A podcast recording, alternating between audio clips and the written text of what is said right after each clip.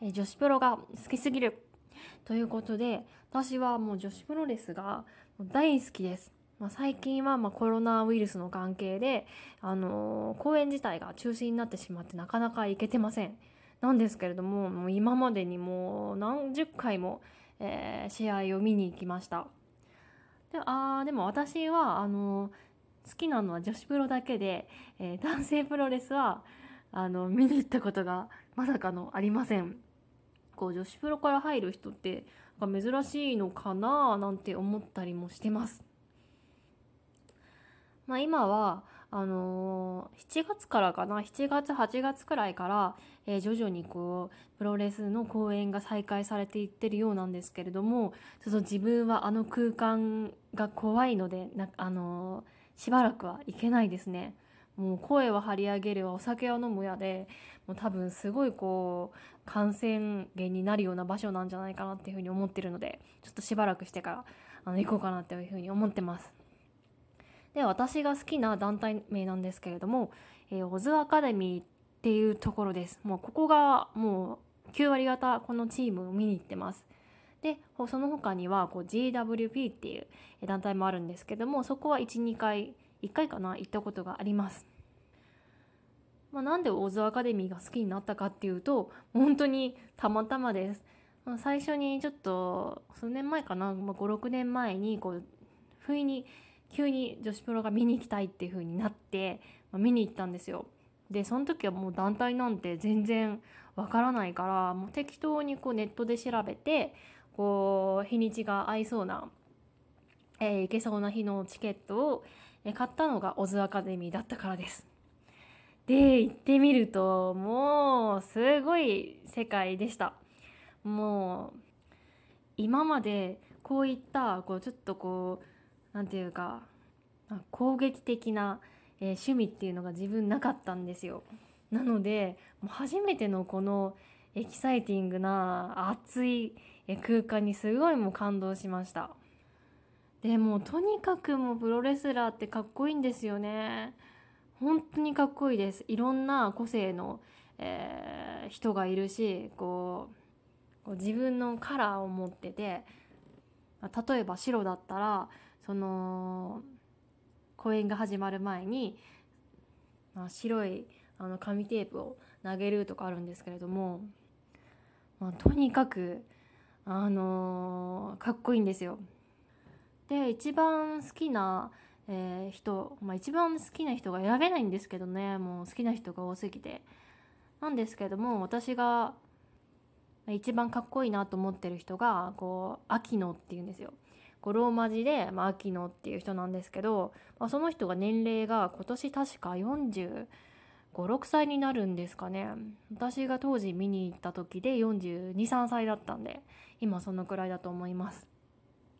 もうそれがもう超かっこいいんですよ。えー、髪型がもうショートで髪が金髪なんですけれども、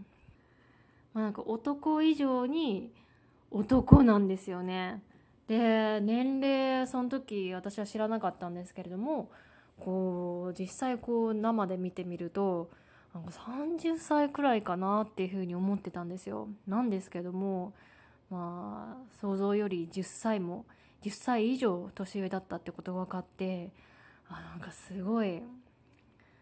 戦う女性ってかっこいいしこう生き生きと若々しいなって思いました。でやはりプロレスの楽しいのは場外乱闘ですよね。このリングをから離れてこうあの客席のところまでこうレスラーがこう飛び込んでっちゃってこうこう客を巻き込んで戦うっていうのがめっちゃ面白いんですよね。もうあれもまあパフォーマンスだっていうのは分かってるんですけれどもだけどめっちゃ面白いんですよねこのバイプ椅子をこうどんどんどんどんこう壊していくんですよ投げてこう折ってバキバキにしていくんですけどもうその時お客さんがもうみんなキャーッつって逃げていくんですけど、まあ、それがもうめちゃめちゃワクワクするんですよね。まあ、あんなにこう本気でやってたらお客さんで怪我する人も出てくるんじゃないかなって思うんですけどでもそれも込みで超面白いですよね。でもう一人あの当時が20代20代前半だった、えー、若手のレスラーもいて小林加穂っていうんですけどもうその人がすごい可愛いんですよもうショートヘアで笑顔がとにかく可愛くてすごい小柄なんですけどもうその人が大体今私と同い年くらいの年齢になってるんですけれども最近行けたないんで、まあ、そういう人たちの成長を早く見たいなっていうふうに思ってます。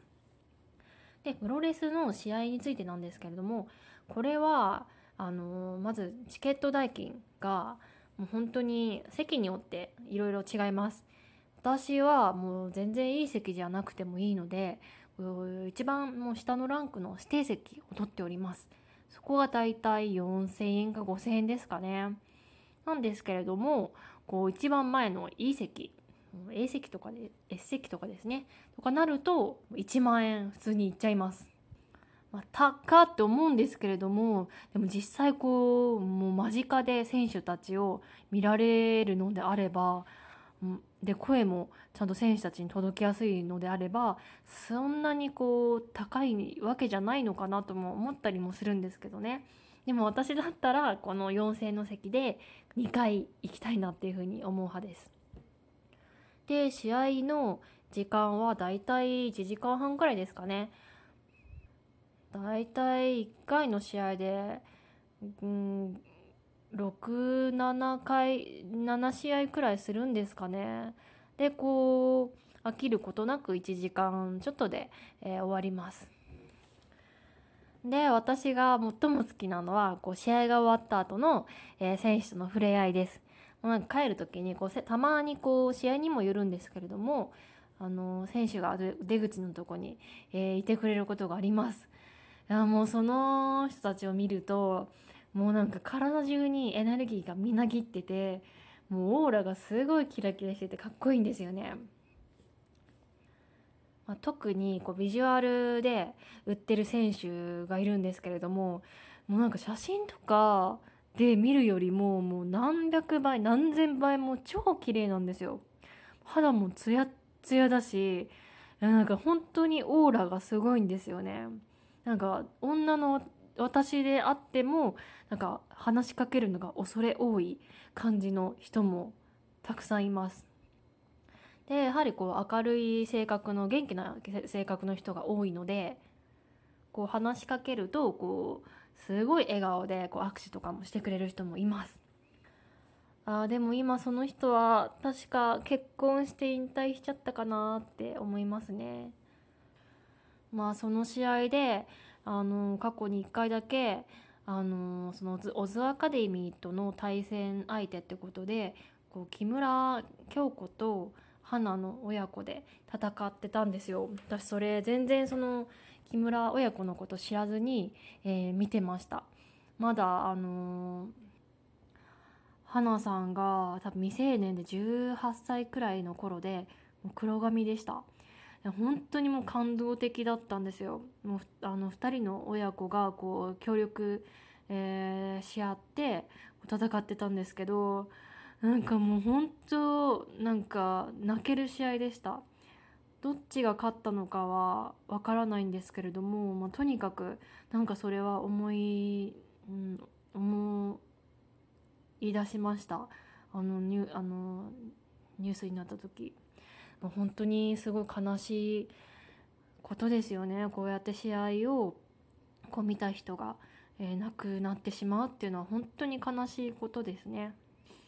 でも本当に私は、えー、プロレスが大好きでもう毎日でも見たいくらいなんですよ。もう一時自分もあのー、こういうの人みたいになりたいと思ってこういろんな格闘技を習ったりもしてました。まあ、なんですけどももう自分は全然根性がなくてもう全然続かずっていう、まあ、感じでしたね。もう格闘技習っても結局何ていうか弱々しいひ弱な感じなんで明らかにこう向いてないなっていうのが自他ともに、えー、それを感じていましたなんでもう私自身はもう見る専門でいいのかななんていうふうに思ってます、まあ、このコロナの騒ぎがうんちょっとどんだけ続くかわかんないですよねまたコロナが増えてきてるのでうんたとえあの試合が始ま再開したとしてもちょっと自分としてはちょっと様子を見ないといけないのかなというふうに思ってます。もう全然こうコロナを、えー、気にせずに、えー、こう見に行ける日までちょっと待っていようかなっていうふうに思ってます。まあでもそれまではこう YouTube とかでこう生配信をしてくれているということなので、まあ、それを楽しみにちょっと待っていきたいかなというふうに思ってます。